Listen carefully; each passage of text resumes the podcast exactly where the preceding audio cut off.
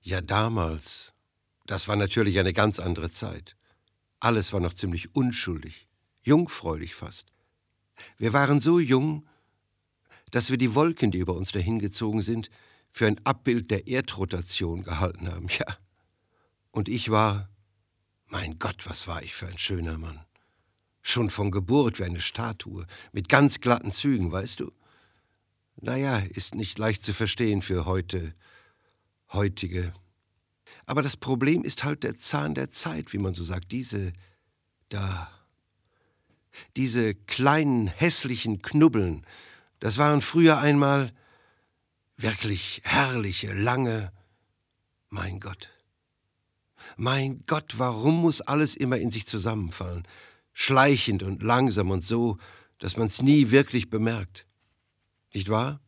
Man bemerkt es immer zu spät. Ich meine, man wacht neben einem jungen Mann im Bett auf und alles ist schön, die Decken kühl und der Morgen durch die Vorhänge blau und mediterran, und man wälzt sich auf die Seite und spürt etwas, was unter einem zerbricht. Naja, wieder ein Stück Holz und man zerreibt es zwischen den Fingern und der Geruch von diesem uralten Holz, weißt du, der Geruch ist entsetzlich, wie frei werdendes Gift. Und natürlich ist das lächerlich, wenn die alten Leute immer jammern, ich will wieder so wie früher, nicht wahr?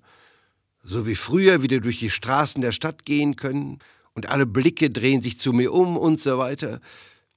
Denn das ist natürlich zu viel verlangt.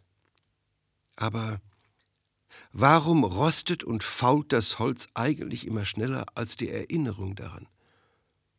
Warum verlieren wir nicht zuerst die Erinnerung an die Jugend und dann die Jugend? Dieses furchtbare Wort damals. Damals hat sich ein Blick in den Himmel noch gelohnt. Damals waren die Wolken noch nicht so in der Überzahl wie heute. Damals, damals, immer nur damals. Heute, ja, da ist alles irgendwie formlos und chaotisch, weißt du? Kein innerer Zusammenhalt, nicht einmal in der Natur. Aber damals, ja, damals war überall so ein innerer Zusammenhalt. Auch in der Art, wie sich alle nach mir umgewandt haben, die ganze Stadt, und da war dieses Ah, diese Luft. Ja, die Luft war das Eigentliche, weißt du? Alle sind sie mir zu Füßen gelegen in dieser herrlichen Luft. Die ganzen jungen Männer, ein paar junge Frauen natürlich auch. Und sie haben sich vor meinem Bild gewälzt, haben sich vorgestellt, wie das sein muss, die Pfeile in sich gleiten zu spüren, wie eine Stricknadel, die durch einen weichen Block Butter gestoßen wird und der Geschmack der einen Spitze von dem Pfeil, der einem durch das Kinn ragt. Schmeckt's natürlich schon lange nicht mehr, aber mein lieber Mann, reihenweise sind die damals vor mir umgekippt, alle. Und sie haben gespürt, wie sich ihr junger Körper aufbläht, wie der Körper einer ertrunkenen Ratte. Und damals war der Himmel auch noch straff, wie die Haut auf meinem Oberkörper. Oder umgekehrt, mein, ja, es ist alles so kompliziert geworden. Damals diese Straffheit, ja. Nicht so wie heute mit diesen hässlichen Kondensstreifen überall, die der Legende nach die langgezogenen Nerven der Toten sind. Heute sind die Toten ja überall. Du kannst ihnen gar nicht auskommen. Überall sind sie auf Tellern, in Steinsäulen, in kleinen Kerzen, die auf Faltbooten im Kanal herumschwimmen, in Pflanzen, in Mauern, sogar in dem unguten Gefühl, das einem ein merkwürdig hoch aufragendes Gebäude am Horizont gibt. Ja, die Toten sind heute in der Überzahl, wie die Wolken. Und daran ist nur die Zuneigung schuld, dieses Gefühl, das die Vorstellung vom Abschied nehmen jeden Tag entsetzlicher macht. Jeden Tag wächst man näher zusammen, aber der Abschied kommt trotzdem. Wie ein böser Zauber ist es.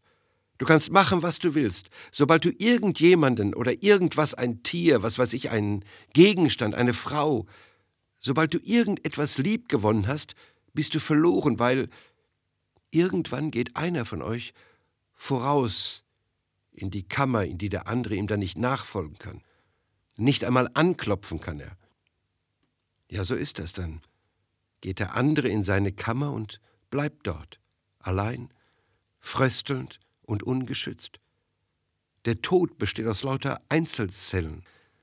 Nicht einmal, wenn man nebeneinander bestattet wird, macht das irgendetwas besser. Man kann Mumien aufeinander stapeln oder ihnen etwas vorsingen oder man mischt die Asche in alten Urnen zusammen. Aber die totale Isolation wird dadurch nicht aufgehoben. Und, und ich verstehe nicht, warum noch niemandem aufgefallen ist, was das für ein Irrsinn ist, dieses Leben hier, wie es organisiert sein muss. Diese unglaubliche Anzahl von Toten, die notwendig ist, damit ein winzig kleiner Bruchteil eine Weile weiterleben kann. Wirklich diese riesige Menge an Tod, die nötig ist, damit das Leben weitergeht. Das ist wirklich ungeheuerlich, das ist obszön. Kein Wunder, dass sie uns heute von allen Seiten anfallen, die Toten. Früher, da war ich wie ein blühendes Gebüsch mit diesen ganzen prächtigen Pfeilen. Überall sind sie mir rausgekommen, sogar aus der Stirn, wie ein Denkstrahl, da. Wo geht das alles hin? Hm? Wo geht das hin? Nicht einmal weh tut's mir. Ich glaube, man könnte den Verlust, ja wahrscheinlich jeden Verlust ertragen, wenn es wenigstens noch irgendwie weh täte. So wie die Spitzen damals. Aber nicht einmal das. Nicht einmal das.